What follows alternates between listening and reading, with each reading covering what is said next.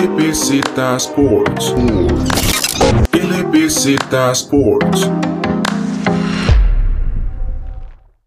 Bienvenidos y bienvenidas a un nuevo podcast de LBZ Sports y volvemos con la NBA ya en las fases finales de esta competencia porque ya tenemos a los dos eh, equipos que van a participar en las esperadas eh, finales. Ya nos acercamos a ver cuál será el campeón de esa temporada atípica que hemos tenido en la NBA. Y para el episodio de hoy me acompaña, como es costumbre, Alejandro Chandi. Hola David, vamos a discutir a los dos finalistas. Los Lakers, los Ángeles Lakers llegaron a las finales después de 10 años de no llegar a una final. Y por el lado de Miami, la última vez en 2014, cuando perdieron contra los San Antonio Spurs, creo que son dos equipos bastante buenos defensivamente y, ofensivamente, y vamos a discutirlos. Así es, Alejandro. Y antes de, de, tocar estos equipos, cómo es que cada uno llega y dar nuestras predicciones, hablemos un poco de una noticia reciente que acaban de, de salir. Doc Rivers a pesar de que teníamos confirmación de que iba a mantenerse en el equipo, que Tokio iba a volver para un, un año más con, con el equipo y, y, en esos tal vez últimos años de Kawhi y de Paul George. Nos toma por sorpresa que ya no va a ser así. Doc Rivers ya no será más el entrenador de los Clippers después de siete años. Alejandro, ¿cuáles son tus primeras impresiones de esta noticia? Algunos datos de Doc Rivers con los Clippers fue que tuvo tres salidas de primera ronda, después tres salidas de segunda ronda y dos veces eh, perdió una serie que iba ganando 3 a 1 arriba. Eso es un dato del, de ir arriba 3 a 1 ganando y perder la serie. Es un dato que solo Doc Rivers tiene. Se dice que Doc Rivers fue uno de los mayores factores cuando CP3 dejó el equipo en el 2018. Entonces creo que este proyecto con Doc Rivers es un fracaso. Considero que era un equipo que múltiples veces estuvo para más, estuvo para mayores expectativas, llegar más lejos, un playoff run más largo y no lo consiguió. Así es, Doc eh, en realidad pues históricamente es un gran coach, tal vez esa, esa parte de, de, los playoffs, esa parte de, de, conseguir, lograr el objetivo de conseguir un anillo, es lo que más le ha costado en, en, sus, en estos últimos años, más eh, con los Clippers. Todos recordamos esa época de Love City con Chris Paul, Blake Griffin y DeAndre Jordan, y que la principal razón por la que el equipo también pues termina desarmado, porque después de varios intentos no logran llegar a, a esas finales y ahora lo, lo volvemos a ver con, con, un equipo más renovado, con Paul George y Kawhi Leonard como líderes y que siguen sin poder, sin poder llegar a esas instancias, que de hecho los Clippers ahorita son de los pocos equipos en la NBA que nunca han llegado a unas finales de conferencia. Todavía Clippers siguen esperando esa, llegar a esa etapa. Sí, un equipo que definitivamente tenía expectativas de campeonato, por lo menos de llegar a, a finales de conferencia y luchar con esos Lakers por la pelea de Los Ángeles pero ni siquiera quedaban afuera después de ir 3 a 1 arriba contra unos Denver Nuggets, que sí, es un proyecto poderoso, tienen grandes estrellas como Jamal Murray y Nikola Jokic, pero no son los Clippers, no tienen a Paul George y a Kawhi Leonard ni a Lou Williams. Eh, los Clippers serían bastante favoritos y como uno de los favoritos a ganar el campeonato y llevarse todo y no lo logran. Y creo que el mayor señalado tiene que ser Doc Rivers. Sí, va, va por un tema de, de los Clippers en conjunto. Eh, Paul George pues nunca lo vimos eh, jugando bien en lo que fue la burbuja. Doug Rivers ya hemos visto que pues estas fases de, de playoffs de no, no le ha ido bien, le ha, le ha costado tal vez dar ese paso para que el equipo sea eso, un equipo que contiende por el título. Y hay otra parte que es la que hay que ver ahorita de las repercusiones que pueda tener este cambio, porque ya hemos visto que varias veces hacer este cambio de, entrenador, pues le da como, le da como un impulso eh, al equipo para conseguir el objetivo. Lo vimos con los Raptors eh, la temporada pasada, Cleveland en 2016 con Tyron Lue, y ver si ahora con este, con este cambio de entrenador pues logran ese impulso extra el equipo o pasa al contrario, entra un entrenador nuevo, no logra química, muy, muy, buena química con el equipo y pues tenemos, volvemos a tener unos Clippers que no logran llegar a, a las instancias y pelear por el título como, como se planeaba al principio de temporada. Bueno, Tai Lu que menciona David que parece que es uno de los mayores candidatos a llegar a este equipo de los Clippers como head coach. No son tantas las opciones que hay ahorita en el mercado, pero de ahí entre los Sixers y los Clippers, los dos están en busca de un head coach y, y, y quién sabe, quién sabe cuál es el proyecto que tienen los Clippers que parece que quieren respuestas y quieren resultados ya. Eso es lo que está buscando ese proyecto porque invirtieron muchísimo dinero, muchísimos picks, muchísimo futuro de los Clippers y lo invirtieron en el presente y el presente es que ahorita están fuera y no están ni cerca compitiendo contra los Lakers. Y la ventaja que tienen ahorita los Clippers sobre eh, Filadelfia es que Tyron Lue, pues esta temporada fue el asistente de Doc. Entonces, si optan por que Tyron sea el head coach para la próxima temporada, pues por lo menos ya va a haber cierta química entre los jugadores y, y el entrenador.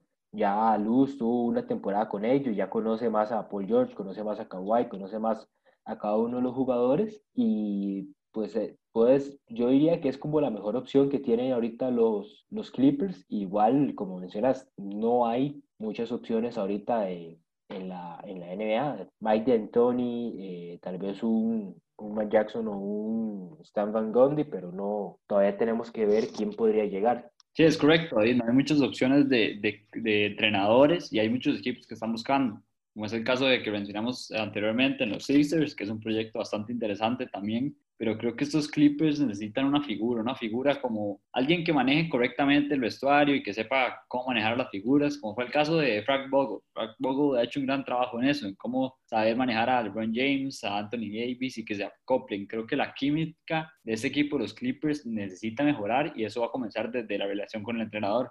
Así es, y estos Clippers, pues como decís, eso es el principal que ocuparía un entrenador en ese equipo y algo que en realidad Doc Rivers no hace mal. Pero digamos, en este equipo tenés muchas personalidades, Pat Beverly, Lou Williams, eh, Kawhi Leonard, Paul George, son personales muy, muy diferentes entre sí. Incluso donde vemos que, digamos, entre Kawhi y Paul George, que son como los, son, los mejores jugadores de este equipo, no, no son tal vez jugadores líderes que motiven dentro de la cancha, que es el rol que sí tiene Pat Beverly, que tiene como un rol más enérgico, pero Kawhi, su manera de liderar, pues es, es diferente, es más callado y, y, más como de acciones en la cancha. Pero hay que ver qué, qué termina de pasar con estos Clippers, ver cómo, cómo se, se terminan de acoplar y ver cómo, cómo regresan para la próxima temporada, que va a ser una temporada muy, va a ser una temporada bastante, bastante llamativa, incluso más que esta, porque ya la otra temporada tenemos de vuelta a Kevin Durant, tenemos de vuelta a Kyrie, tenemos de vuelta a los Warriors, tenemos esta, este draft que hay unos cuantos jugadores que podrían aportar algunos equipos contendientes. Sí, también hay que ver qué pasa con el futuro de Doc Rivers, que es un entrenador que seguramente quiere un proyecto importante, un proyecto que le llame la atención. Este equipo de los Clippers tenía un proyecto bastante sólido, bastante lleno de figuras, y creo que Rivers no tenía tantas figuras desde esos Boston Celtics de 2010, 2008. Creo que va a ir un equipo más bajo, claramente, a un proyecto más pequeño, pero Doug Rivers está para cosas grandes porque es un gran entrenador. Estaba por ahí, se escuchan los rumores de los Pelicans, de los Sixers, varias opciones para Doc, pero hay que ver cuál es la decisión que toma. Ya, para ir cerrando y avanzar entonces con lo que son los partidos de, de las finales, yo siento que ahora sí, de los que mencionas, eh, Filadelfia y Pelicans, me gustaría ver más a Doc en unos Pelicans con jugadores más jóvenes y que no tienen tal vez un, una presión por ganar el título ya. Si Doc lleva a los, Pelic a los Sixers, se le va a pedir el título para dos, tres temporadas en cambio, en los Pelicans, pues yo creo que le pueden dar un poco más de chance de darle más rodaje a los jugadores como Ingram, Zion, el mismo Alonso. Doc le puede ayudar bastante a Alonso como, como exjugador y de por ahí podríamos, podríamos ver entonces eh, tal vez a Doc en New Orleans con un proyecto interesante de, de, jugadores jóvenes y ojalá volver a verlo entonces en playoffs y conteniendo el título. Continuamos David con la serie de los Lakers y los Nuggets, una serie que terminó hace varios días ya porque los Lakers ganaron en cinco juegos 4 a 1 a unos Nuggets que no se vieron tan poderosos como contra los Clippers y los Utah Jazz. Así es Alejandro, unos Nuggets que ya por un momento tal vez las expectativas de, de, lo que había ocurrido en las otras dos series, cuando vimos ese marcador y, con los Lakers ganando 3-1 y, y, que, que Charles Barkley en el programa de Inside the NBA ya había, había dado su, su garantía de que los Lakers iban a ser los jugadores que, que ganaran la serie y que ganaran el partido 5, se esperaba tal vez un regreso, un comeback ahí de los, de los Nuggets para volver en juego 7, pero esta no fue la ocasión. LeBron, LeBron mismo se encargó de que eso no pasara, 38 puntos, 16 rebotes y 10 asistencias, un triple doble como pocas veces hemos visto en, en la NBA y ese fue el caso en esta serie. Ya tal vez ya el tanque de los Nuggets poco a poco se fue gastando en las otras series y ya para esta los Lakers simplemente no se dejaron mucho y fueron a hacer su trabajo y sacarlo, sacarlo rápido para tener ya las finales. Sí, unos Nuggets que hicieron un gran trabajo, tuvieron un buen playoff run, creo que tuvieron grandes partidos y tuvieron grandes jugadores que pasaron a ser futuras armas, futuras estrellas. Creo que el caso de Jeremy Grant es un jugador que mejoró bastante en estos playoffs y se posicionó como un jugador bastante útil y efectivo. El caso de Jamal Murray, que todos lo vimos, se convirtió en un All-Star, un jugador que marca la diferencia y creo que esa es la figura junto con Nikola Jokic, que también mejoró mucho en estos playoffs a relación a los playoffs de la temporada pasada. Creo que los Nuggets en, en general llevaron a cabo una gran temporada, pero creo que estos Lakers eran superiores. Como dije antes en la previa, creo que eran superiores en, todo, en todos aspectos. Creo que los Lakers tenían bastante superioridad y superioridad en sus dos estrellas. LeBron James y Anthony Davis considero que son mejores, más consolidados que Jamal Murray y Nikola Jokic, que claro, son dos jugadores jóvenes, pero LeBron James y Anthony Davis son dos de los mejores top 5 jugadores de la liga. Es increíble el equipo de estos Lakers que cada vez parece que juega mejor y que llegaron a la final y tenían 10 años de no llegar a una final de, de la NBA. Hablemos primero un poco tal vez de, esto, de estos Nuggets que como mencionas sigue siendo un equipo joven y ahora hay que ver tal vez esa, esa, esas posiciones ahí de los, de los jugadores, digamos, de los jugadores post, de los jugadores grandes del equipo. Vemos que, bueno, Jokic, el principal de, de estos big men en los Nuggets, pero también vemos ya un Michael Porter Jr., Jeremy Grant que empiezan a, a tener más rodaje, a posicionarse más en dentro del equipo y hay que ver qué pasa con Paul Millsap, que es un jugador de experiencia, pero que siento yo tal vez le puede quitar un poco los minutos tanto a Jeremy como a Porter Jr. y limitar su, su desarrollo. Yo, hay que ver cómo va a ser este, este off-season del equipo y, y cómo se refuerzan para la próxima temporada. Un Paul Millsap que es era considerado de los más importantes, pero tiene un contrato bastante grande con los Nuggets, tiene un contrato de 90 millones de tres años y creo que es un jugador que no ha dado las, los resultados de esa cantidad de dinero. Creo que es un jugador que no ha tenido los resultados de un jugador que gane 30 millones por año, jamás. O sea, creo que Jeremy Grant, como decimos los dos, tomó un papel más importante ofensiva y defensivamente. Creo que Paul Millsap en su época dorada en los Atlanta Hawks Claro que era un jugador bastante efectivo defensivamente y ofensivamente, pero creo que cada vez se va pagando más ofensivamente. Vemos la, eh, la relación con el caso otro ex, ex Atlanta Hawks, eh, Al Horford, que cada vez se tienen que basar más en su defensa porque ofensivamente, no sé si es por edad, por recursos, porque el juego ha cambiado mucho y eran dos grandes que posteaban bastante, pero creo que ya poco a poco ofensivamente no son tan relevantes. Y entonces en este caso Paul Millsap creo que tiene un contrato demasiado grande para el aporte que le da a los Nuggets. Que bien le da experiencia, pero en juego no le aporta tanto. Igual el contrato ya esta era su última temporada. Entonces pues ahí es donde, donde digo qué, qué va a hacer ahora los Nuggets en el off-season. Deciden traerlo de vuelta, obviamente en un contrato de menos dinero, deciden tal vez dejarlo ir y traer más jugadores de experiencia, tal vez para, para las zonas de, perimetrales eh, con, con, los aleros eh, y ver cómo, cómo arman el equipo. Los Nuggets pues tienen un proyecto interesante, ya ya Jamal Murray y Jokic por fin dan, dan un salto a tener, a ser esos jugadores de las estrellas dentro de la franquicia y ya tienen otros dos jugadores que ya los empiezan a, acompañar un poco más con Jeremy Grant, Porter Jr., también Gary Harris, un jugador que ha sido muy importante para el equipo a lo, a lo largo de los años. Y recordar que este equipo también viajó sin, su, sin uno de sus jugadores titulares, que era Will Barton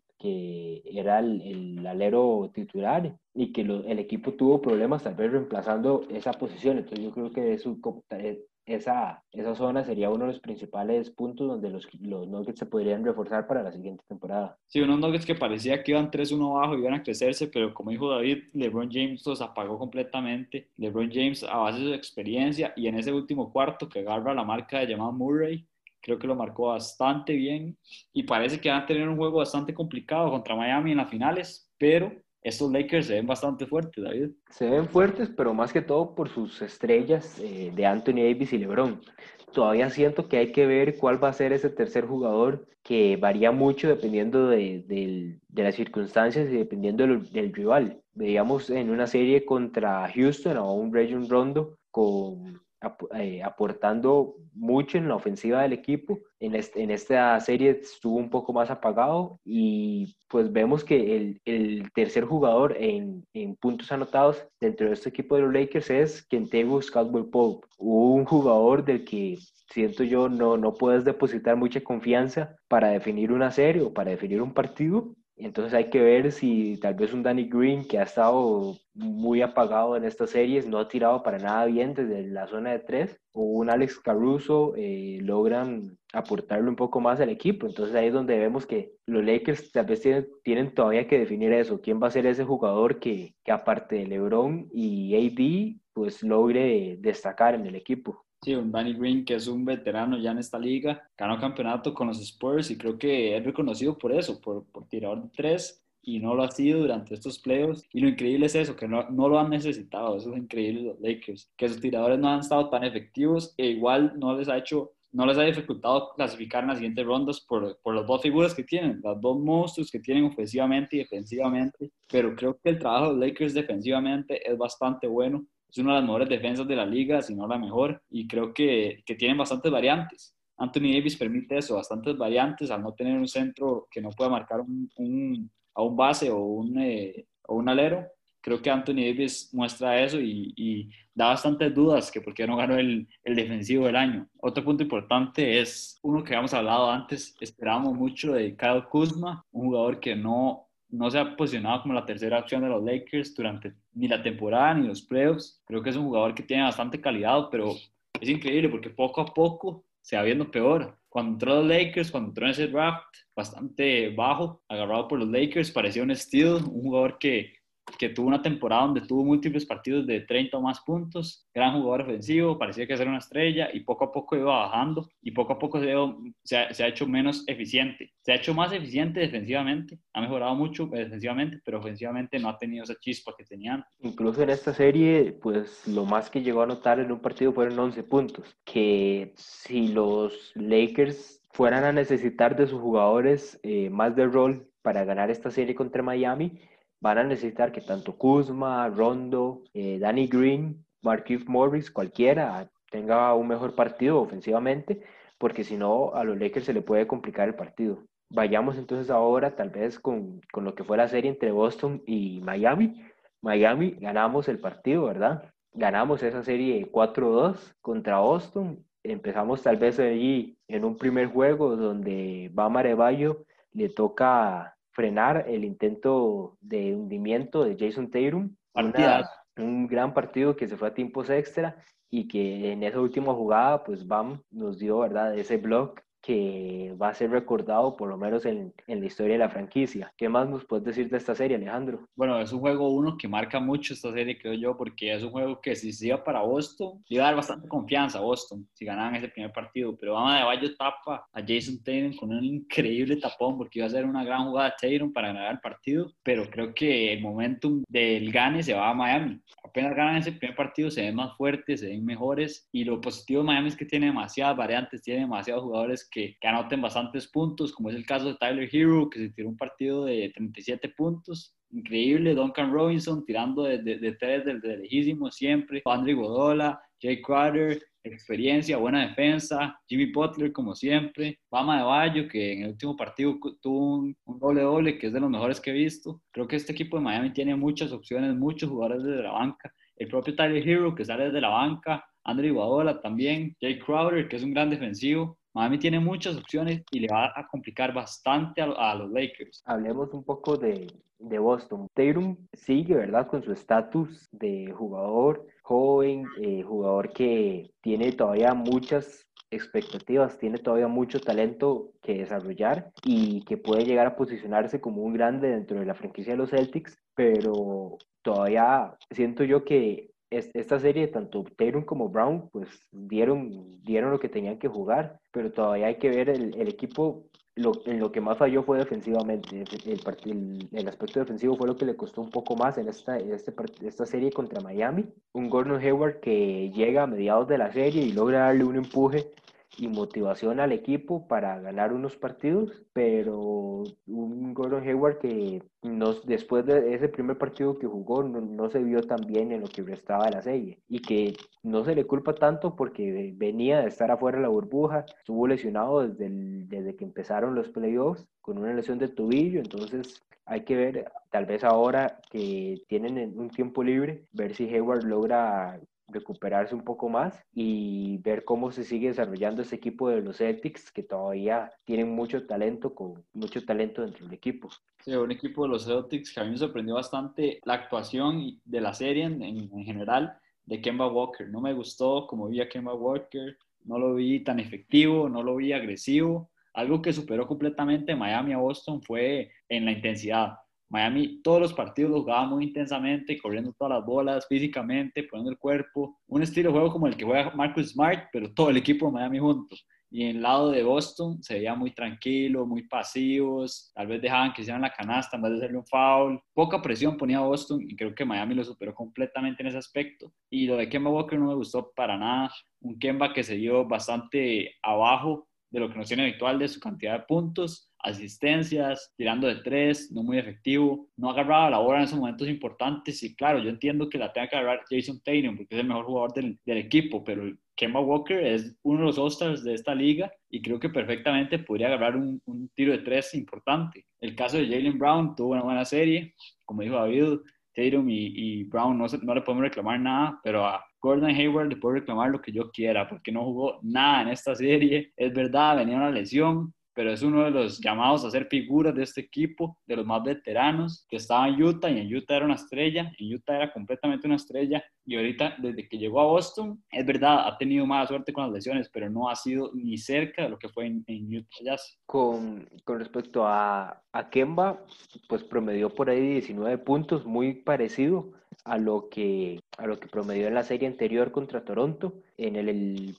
podcast de previa a esta, serie, recordamos a, nuestro amigo Shes diciendo que Kemba ocupaba despertar, que Kemba ocupaba pues mejorar su ofensiva para ver si los Celtics eh, lograban derrotar a Miami y vimos que se, siguió siendo el mismo Kemba de la serie contra Toronto. No se le veía mucho en la parte ofensiva, anotaba sus puntos, pero hasta ahí llegó, no, no tomaba un rol importante como sí lo intentó, intentó hacer eh, y que por momentos esos se notaba en partidos donde el mismo Tatum eh, en la segunda mitad anotaba 20 o más puntos para que el, el equipo retomara confianza, pero eh, al final Miami a, Boston le costaba como recuperarse y, y, lograr empatar a Miami marcador y en, el y en el momento en que lograban eso, Miami simplemente metía, como dicen, el acelerador y lo volvía a sacar otra diferencia de 10, 15 puntos a, a, Boston para cerrar el partido. Exactamente, eso lo vimos en el último partido, creo que Boston iba hasta arriba como por 8 puntos y Miami de un momento a otro iba arriba por 15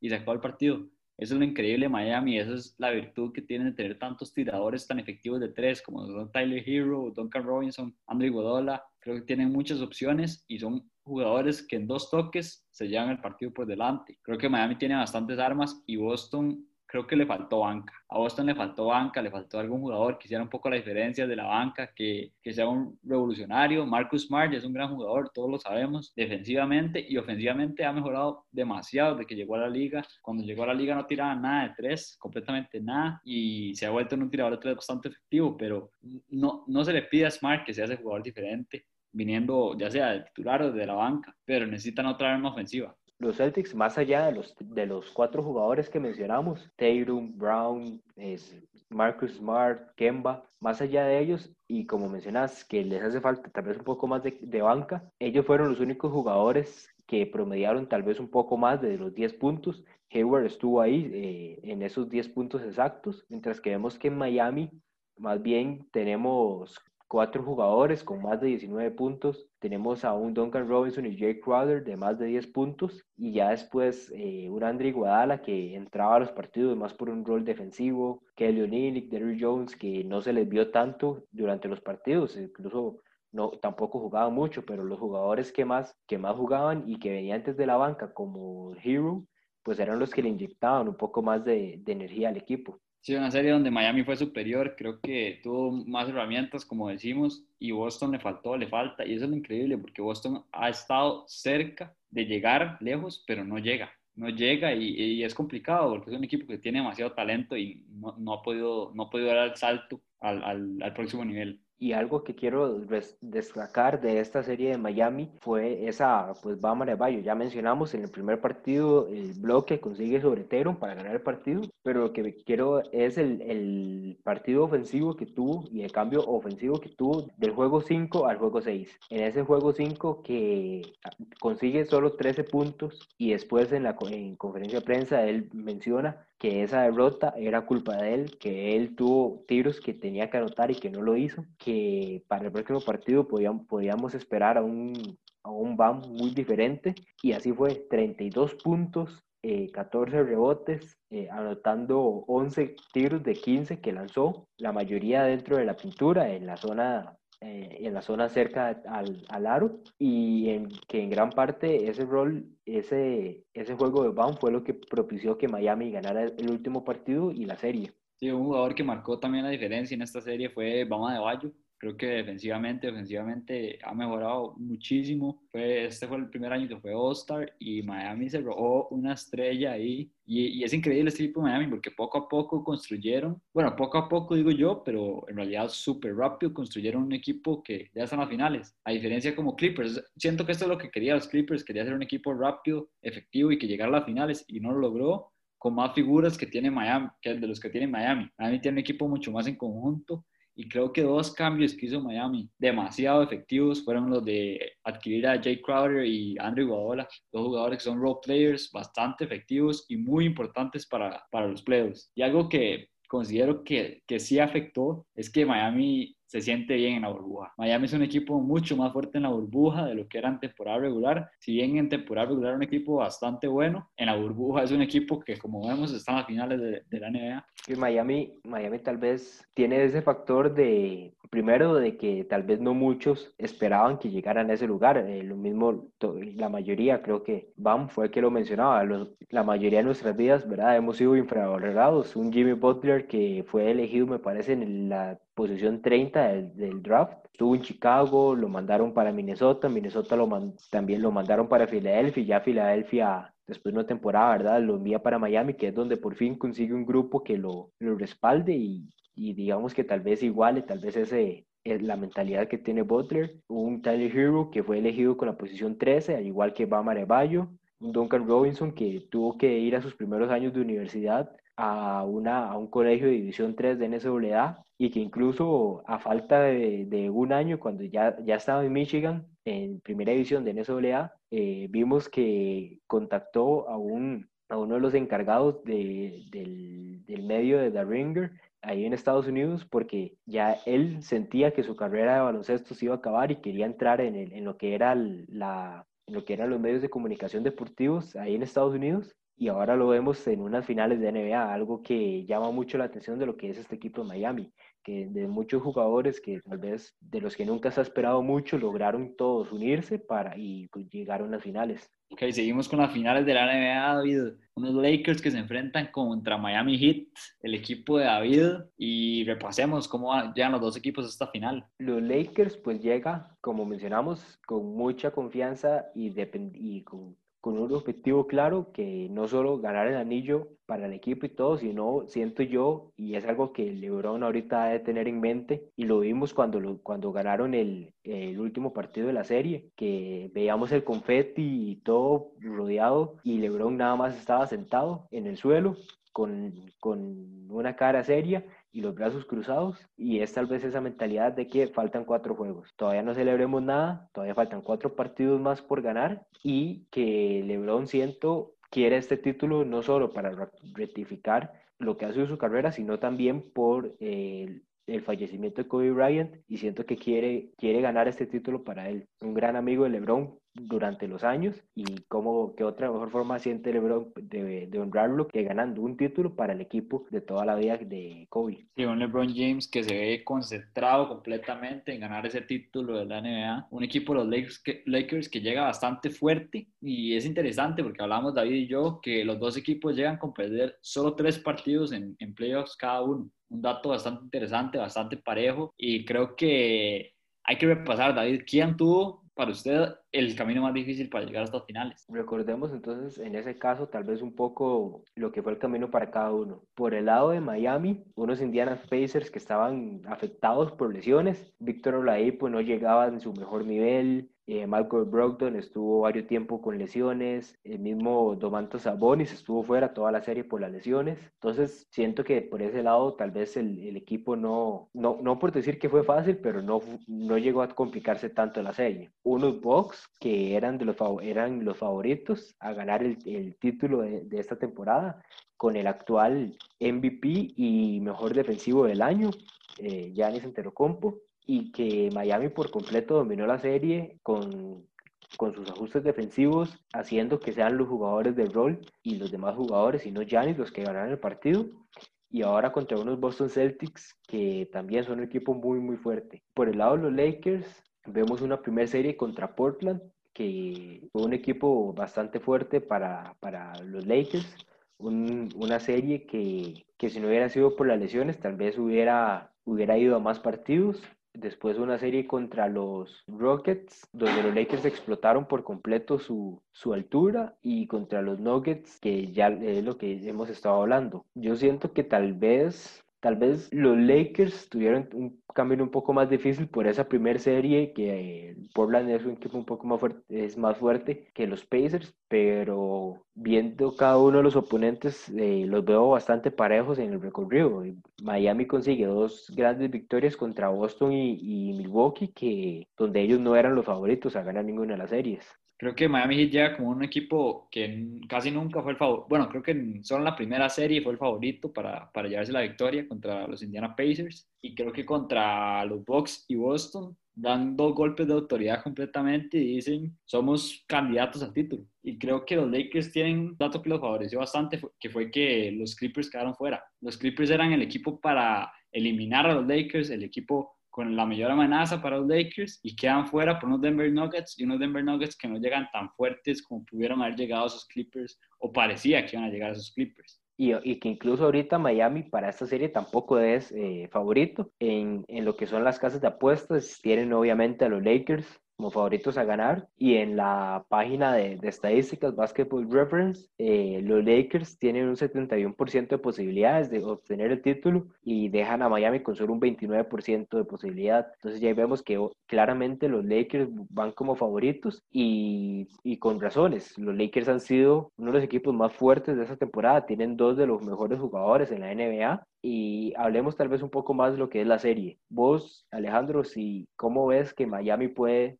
tratar de limitar la ofensiva de los Lakers. Una serie que se enfrentaron dos veces estos equipos en temporada regular. Las dos veces lo ganó los Lakers. En el, el primer partido, que fue en Los Ángeles, lo ganaron 95-80, limitando un Miami Heat a 80 puntos, que es bastante bajo en realidad. Y el segundo partido, que ya fue Miami, fue mucho más parejo, donde los Lakers ganaron 113 a 110. En este caso, creo que estos dos partidos tienen un, un, factor bastante importante, que para ese momento no había llegado ni Jay Crowder ni Andrew Iguodala al equipo de Miami. Y en ese momento, Goran Dragic no estaba instalado ni, ni tan sano como está en este momento. Creo que son tres factores y tres jugadores bastante importantes para Miami Heat, pero, pero creo que va a ser una serie bastante pareja y creo que los Lakers tienen bastante poder ofensivo, pero, pero Miami tiene bastantes opciones defensivamente. Tienen cuatro o cinco defensivos élites que pueden detener a cualquier jugador.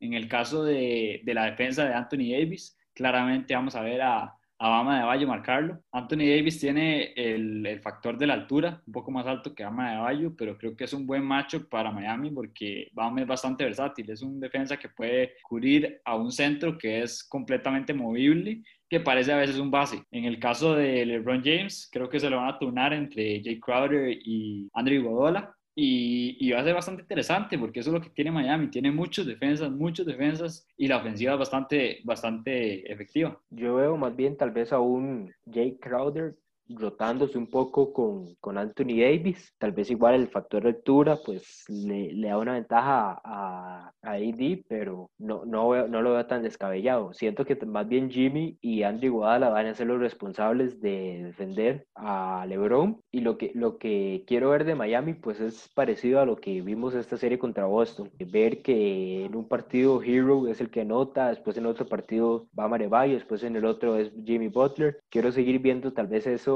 esa rotación en, en, cuanto a los puntos en el equipo que le va a servir de mucho a Miami si quieren ganar la serie. Sí, dos equipos que llegan a las finales y tenían bastante tiempo de no llegar, cada uno respectivamente. Miami con seis años de no llegar a una final y los Lakers con diez. Y creo que son dos proyectos bastante diferentes, con jugadores bastante diferentes y estilos de juego bastante diferentes, pero va a ser una serie muy pareja Creo que los dos tienen bastantes armas para hacerle daño al otro y hay que ver cómo se plantea esta serie porque, como dije, los dos antecedentes que hay entre estos dos equipos son bastante diferentes a la realidad que tiene cada equipo en este momento. Unos Lakers que en ese momento están más instalados, pero en realidad obtuvieron bastantes jugadores en el, en el free agency, al igual que Miami, y Miami que, que consiguió dos estrellas defensivas. Vayamos entonces de una vez tal vez a las predicciones de esta serie. Empieza vos, Alejandro, vos, para vos, ¿quién gana el título de campeón en esta temporada dentro de la burbuja? Bueno, yo creo que esta serie la, se la van a llevar los Lakers se la va a llevar LeBron James y Anthony Davis y se la llevan en siete juegos. Creo que Miami va a sacar lo mejor de los Lakers y se van a ir al séptimo partido, un séptimo partido que va a estar buenísimo y creo que esta serie va a estar demasiado intensa. Creo que los dos equipos tienen, como dije, bastantes armas y va a ser una final bastante, bastante bonitas y creo que le,